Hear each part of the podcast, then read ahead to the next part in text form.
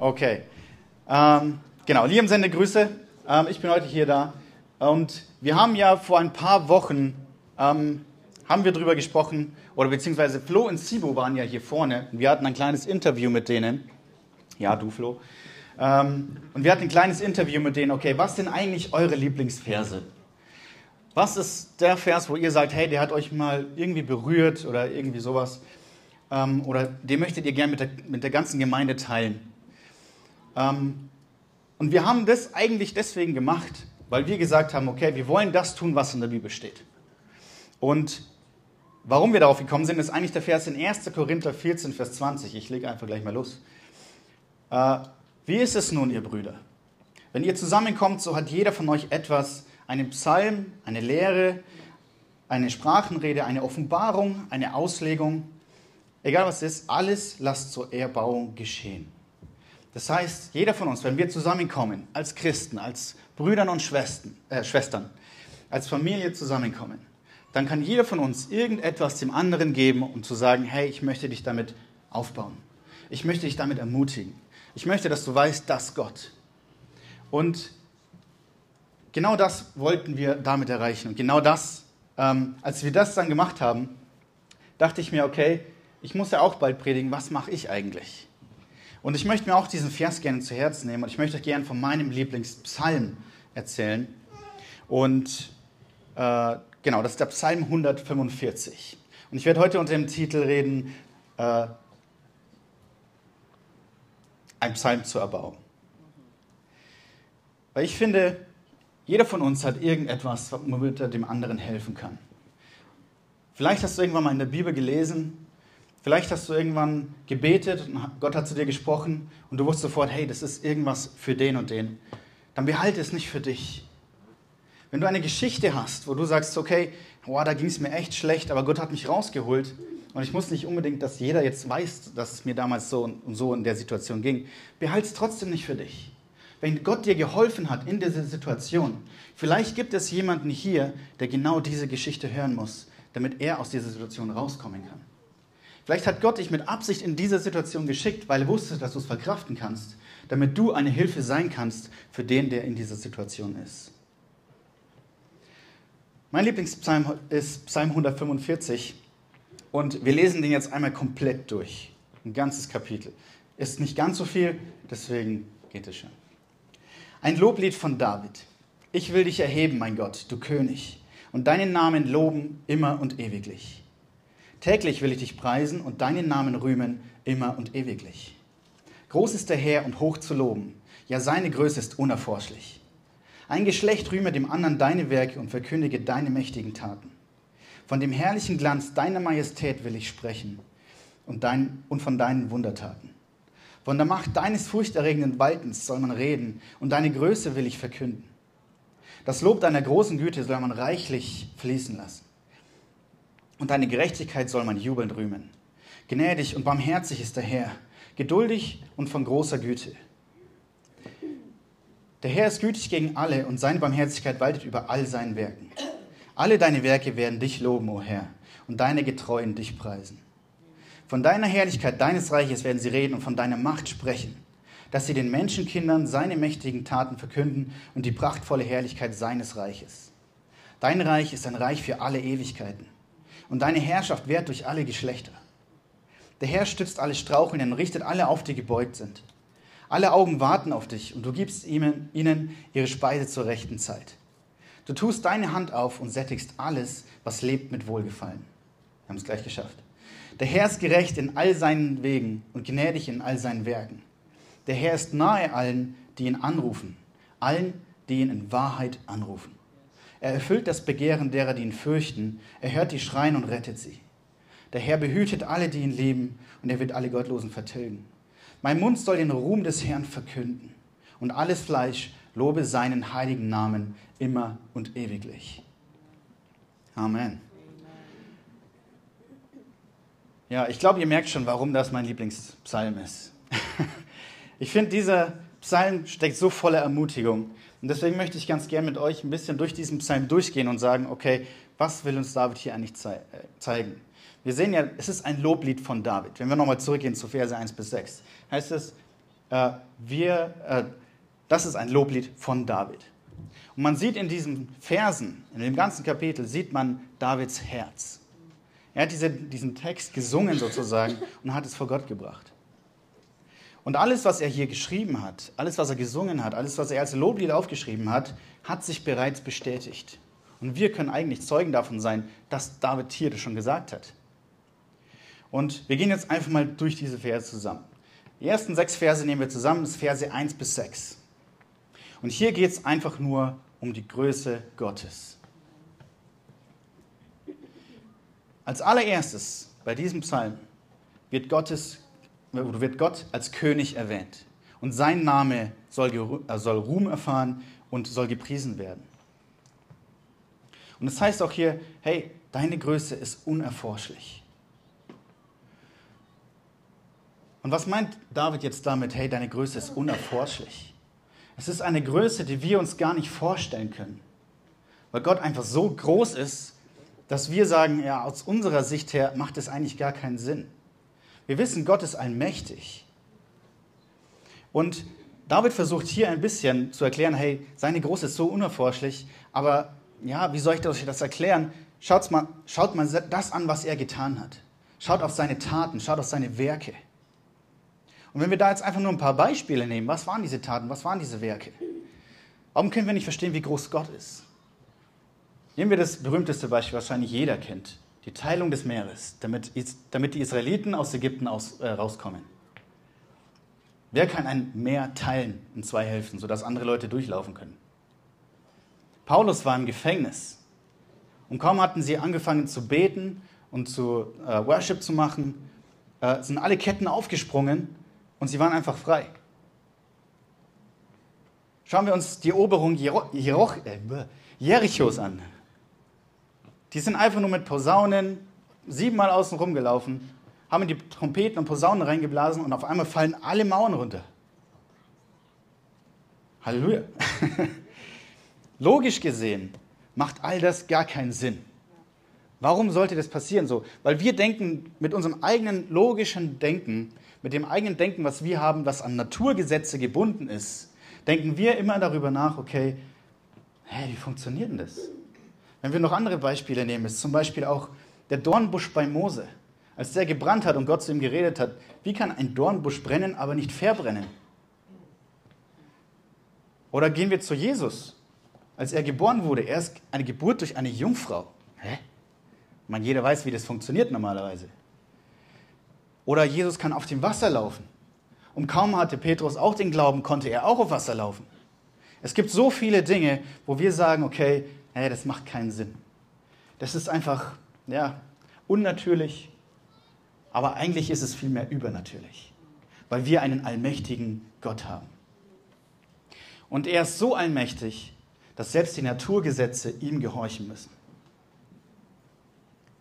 Ich meine, es ist auch irgendwie selbstverständlich, dass es so ist, weil Gott hat alles erschaffen, oder? Er ist der Schöpfer der Welt. Aber das ist genau die Frage. Denken wir auch wirklich jeden Tag daran, dass Gott der Schöpfer der Welt ist? Dass alles, was in dieser Welt ist, dass er das wirklich erschaffen hat?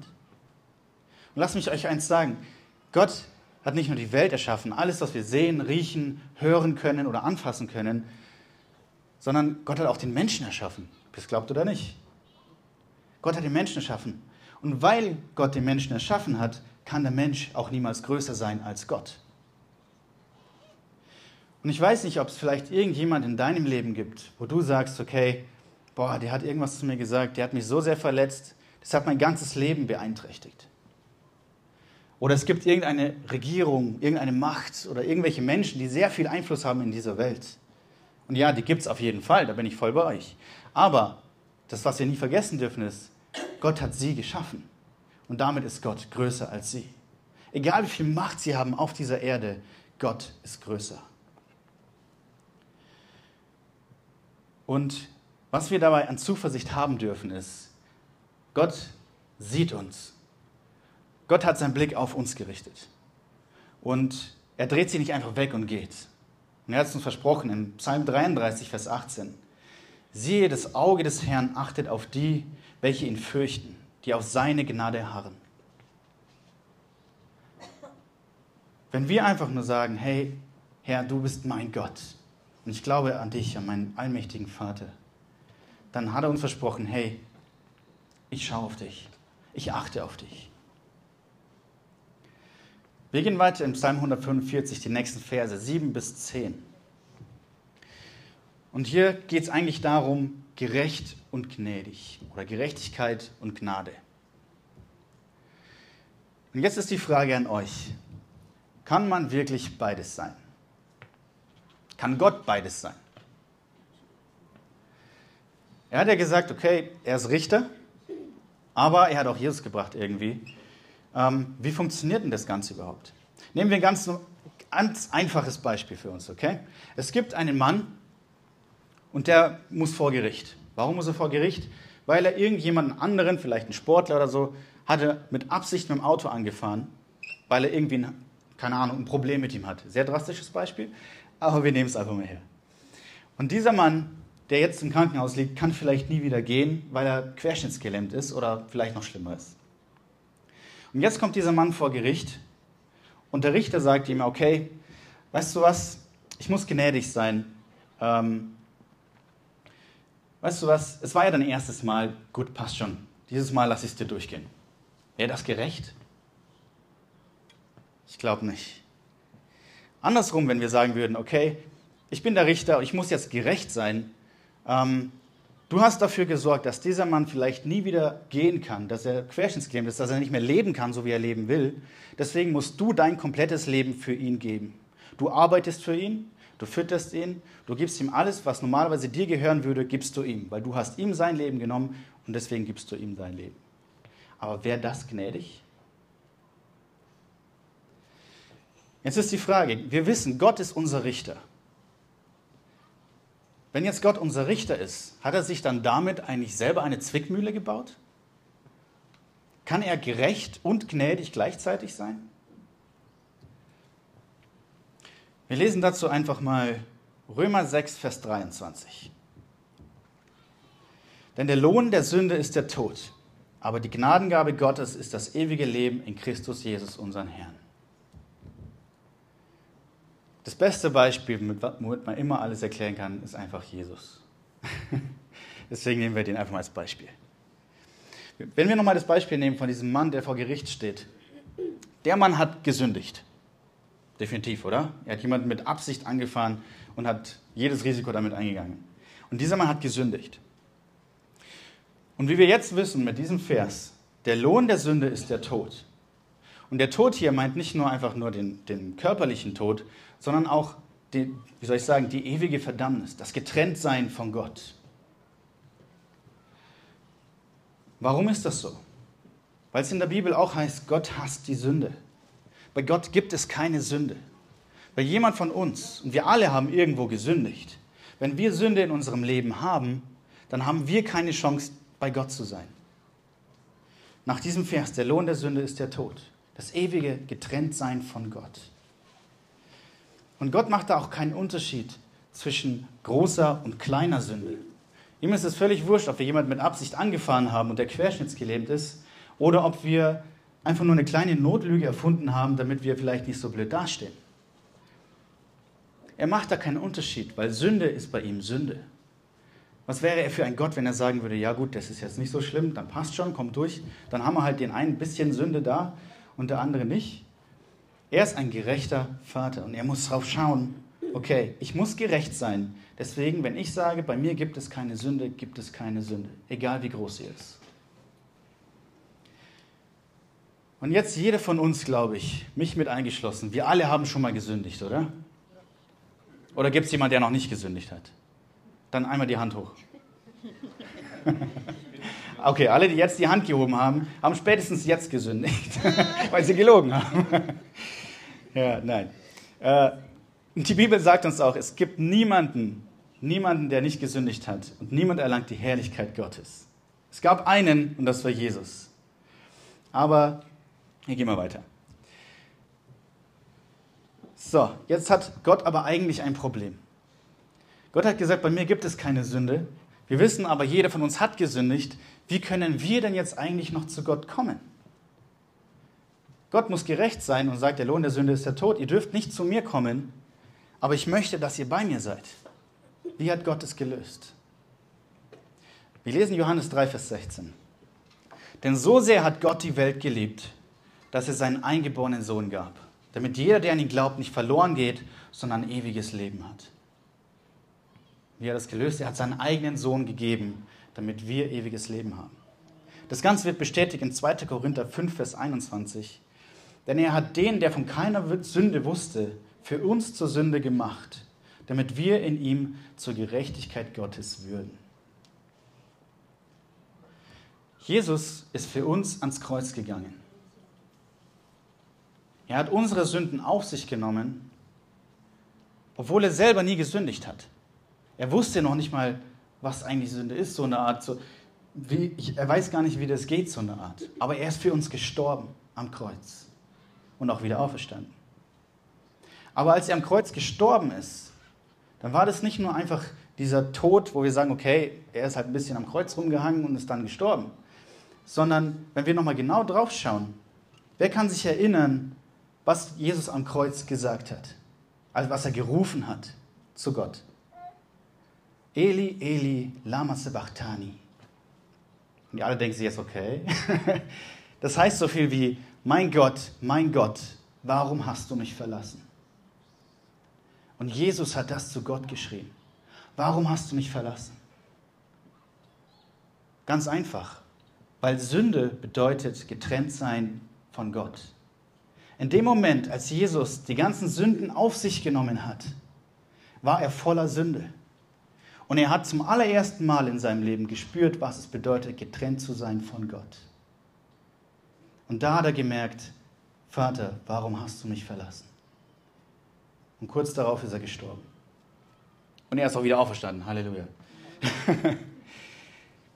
Aber Gott hat hier praktischweise gesagt, okay, damit eure Sünden vergeben werden können, damit ich sagen kann, der, so äh, der Lohn der Sünde ist der Tod, musste er sein Opfer her, das den Tod erfahren musste. Und wir wissen auch, dass dieses ultimative Opfer einfach Jesus war. Wir wissen aber auch, dass Jesus Gott war. Das Wort war bei Gott, das Gott äh, und das Wort war Gott und das Wort wurde Fleisch. Damit wissen wir Dreieinigkeit und so. Jesus war Gott. Und jetzt kommt der Knackpunkt. Dadurch, dass Jesus gestorben ist für uns, dadurch, dass Jesus Gott ist, ist eigentlich Gott für uns gestorben. Und das ist etwas, was man in keiner anderen Religion findet. Das ist etwas, was man in keinem Buch findet. Das ist etwas, was die ganze Welt wissen sollte. Gott, unser Gott, ist der Gott gewesen, der sich selbst geopfert hat für dich ganz persönlich. Sag mir eine Religion, irgendetwas, wo es einen Gott gibt, der sich selber opfert für dich als Menschen, der sich selbst hingibt, der so viel Liebe hat für dich als Person so wie du bist, so wie er dich geschaffen hat, dass er für dich ans Kreuz geht und stirbt. Er hat sich geopfert, damit wir ewiges Leben haben. Die nächsten Verse dann ähm, sprechen auch noch von Barmherzigkeit und Güte. Und nehmen wir wieder Jesus als Beispiel. Wenn wir nochmal zurückschauen auf Römer 6, Vers 23. Wir haben eigentlich den Tod verdient. Und Gott hat sich aber geopfert für uns. Nicht, weil wir es verdient haben, nicht, weil er gesagt hat, okay, ihr habt ja so viele gute Taten gemacht in eurem Leben, deswegen musste ich mich irgendwie opfern, um das auch irgendwie wieder gut zu machen. Nein, es war alles aus reiner Güte und Barmherzigkeit. Und nichts auf dieser Welt können wir eigentlich dafür tun, um es uns zu verdienen. Nichts auf dieser Welt ist gut genug, um gerecht zu sein in Gottes Augen, weil alle von uns gesündigt haben. Und die Bibel lehrt uns, dass wir nur durch Glauben an Jesus Christus gerettet sind. Es steht in Epheser 2, 8 bis 9. Denn aus Gnade seid ihr errettet, aus Glauben, äh, durch den Glauben. Und das nicht aus euch. Gottes Gabe ist es, nicht aus Werken, damit niemand sich rühme. Er sagt hier, hey, nur durch allein aus Glaube an Jesus Christus und das, was er getan hat, seid ihr errettet. Seid ihr befreit von dem ewigen Tod. Und niemand sollte sich rühmen, indem er sagt, hey, ich habe viele gute Werke getan und deswegen bin ich errettet worden. Nein, es ist Gott alleine, der sein ultimatives Opfer gegeben hat für uns, damit wir gerecht sind. Gehen wir weiter in den Versen 11 bis 20. Hier geht es darum, einfach ein Teil des Königreichs zu sein. Ein Teil des Königreichs von Gott. Mit Gott als unseren König, der herrscht über alles und jeden. Und wenn wir jetzt mal zurückschauen in die Menschheitsgeschichte, okay? Schauen wir auf Napoleon, Genghis Khan, Alexander der Große äh, und wie sie noch alle heißen. Äh, Cäsar, die haben alle ein Riesenreich aufgebaut, oder? Die waren alle Leute, die haben wirklich fast ganz Europa immer eingenommen oder sind immer durch die ganze Welt und hatten wirklich so die Weltherrschaft vor. Aber jetzt ist die Frage, wenn wir auf die alle schauen, okay, wie lange haben deren ihre Reiche wirklich gehalten? Lassen wir es hochkommen und sagen, okay, es war vielleicht ein paar hundert Jahre, oder? Und jetzt vergleichen wir mal mit Vers 13 hier äh, können wir kurz Vers 13 nochmal haben? Danke. Dein Reich ist ein Reich für alle Ewigkeiten. Diese paar hundert Jahre im Vergleich zur Ewigkeit. Wenn wir eine Skala hätten, wie viel ist das? Gottes Reich wird ewig. Das, was wir hier haben, ist einfach nur ein kleiner Bruchteil davon, wie lange Gottes Reich wirklich währt. Wie lange Gott König ist. Wie lange seine Herrschaft da ist. Und jetzt ist natürlich auch die Frage für uns, okay, was bedeutet es eigentlich, ein Teil von diesem Königreich zu sein? Ein Teil davon finden wir hier in dem Psalm schon. Und ich sage wirklich mit Absicht nur ein Teil davon, weil das noch lange nicht alles abdeckt von dem, was Gott für uns hat. Aber Gott hat uns hier versprochen, hey, ihr habt Gottes Beistand. Gott kümmert sich um euch. Er sieht euch. Und er nimmt unsere Last weg. Wir können alles auf ihn werfen, wenn wir auf ihn vertrauen. Und wenn wir hungrig sind, dann gibt er uns zu essen. Nicht nur körperlich und physisch, sondern er gibt uns auch geistig was zu essen. Gott hat uns versprochen, wer um mein Wort bittet, dem will ich die Weisheit geben. Und darauf können wir uns immer verlassen. Und er sagt uns auch, er ist gerecht und gnädig in all seinen Werken. Wir haben schon den Beweis, den größten Beweis haben wir schon gekriegt durch Jesus. Und wenn es heißt hier in all seinen Wegen, dann bedeutet es auch, nicht nur in den Wegen, wo wir sagen, Herr, ich bete dafür, dass genau das jetzt passiert. Und vielleicht passiert es. Sondern auch in den Wegen, die wir vielleicht nicht sehen können. Weil Gott sehr viel auch im Hintergrund wiegt, äh, werkt, arbeitet.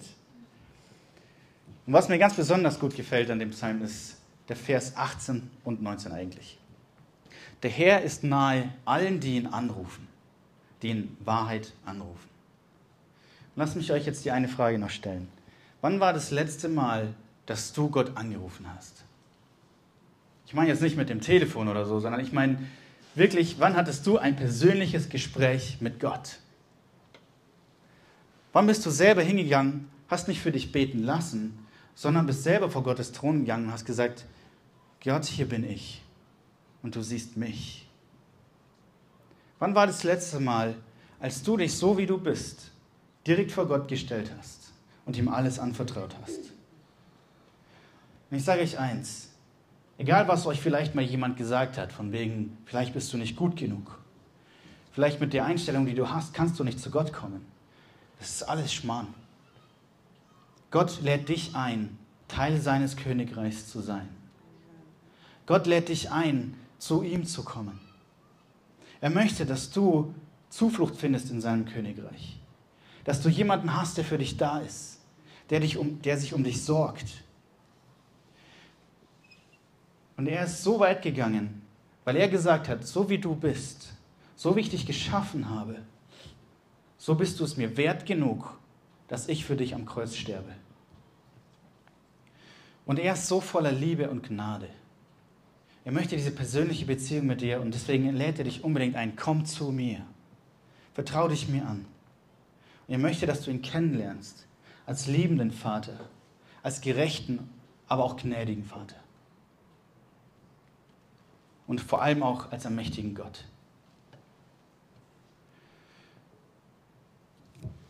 Und wenn wir jetzt all das begriffen haben, Wenn wir sagen, okay, ich weiß, was Gottes Königreich ist. Und ich weiß, was Gott für mich am Kreuz getan hat. Was Jesus für mich am Kreuz getan hat. Wenn wir das alles begriffen haben, was er eigentlich da vollbracht hat für uns, dass wir ohne Sünde sind, dass wir im Reich Gottes sein dürfen, wo es uns gut geht, wo wir übernatürliche Hilfe haben, wo der gleiche Gott, der das Meer geteilt hat, der auf dem Wasser läuft, der einfach die Naturgesetze umbiegt, sodass es jemand anderen hilfreich ist. Wenn wir das begriffen haben, was der für uns getan hat, ist es dann nicht automatisch logisch eigentlich, was David hier in Vers 21 macht? Mein Mund soll den Ruhm des Herrn verkünden und alles Fleisch lobe seinen heiligen Namen immer und ewiglich. David sagt hier, hey, ich kann gar nicht anders eigentlich. Ich muss, mein Mund soll einfach nur das Reich Gottes verkünden. Es soll die gute Botschaft verkünden. Es soll einfach Gottes Namen groß machen. Es soll einfach zeigen, was das Königreich Gottes hier auf der Erde einfach bewirken kann. Und genau das sollen wir jetzt tun. Wir sollen genauso rausgehen. Wir sollen den Leuten da draußen erzählen, hey, es gibt ein Königreich, von dem du Teil sein kannst. Es gibt einen Gott, der dich einlädt. Es gibt einen Gott, der dich liebt, der dir vergeben hat, der sich selbst geopfert hat, damit du ewiges Leben hast. Es gibt einen Gott, der dich freigemacht hat von der Sünde.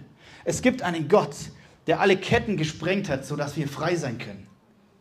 Und wir sind Teil seines Königreichs. Und wir sollen rausgehen und Gottes Reich verkünden. Einfach nur, wir sagen, wir behalten es nicht für uns. Gott ist für jeden. Und deswegen gehen wir raus. Und wir loben und preisen Gott. In Jesu Namen. Amen. Amen. Amen. Danke.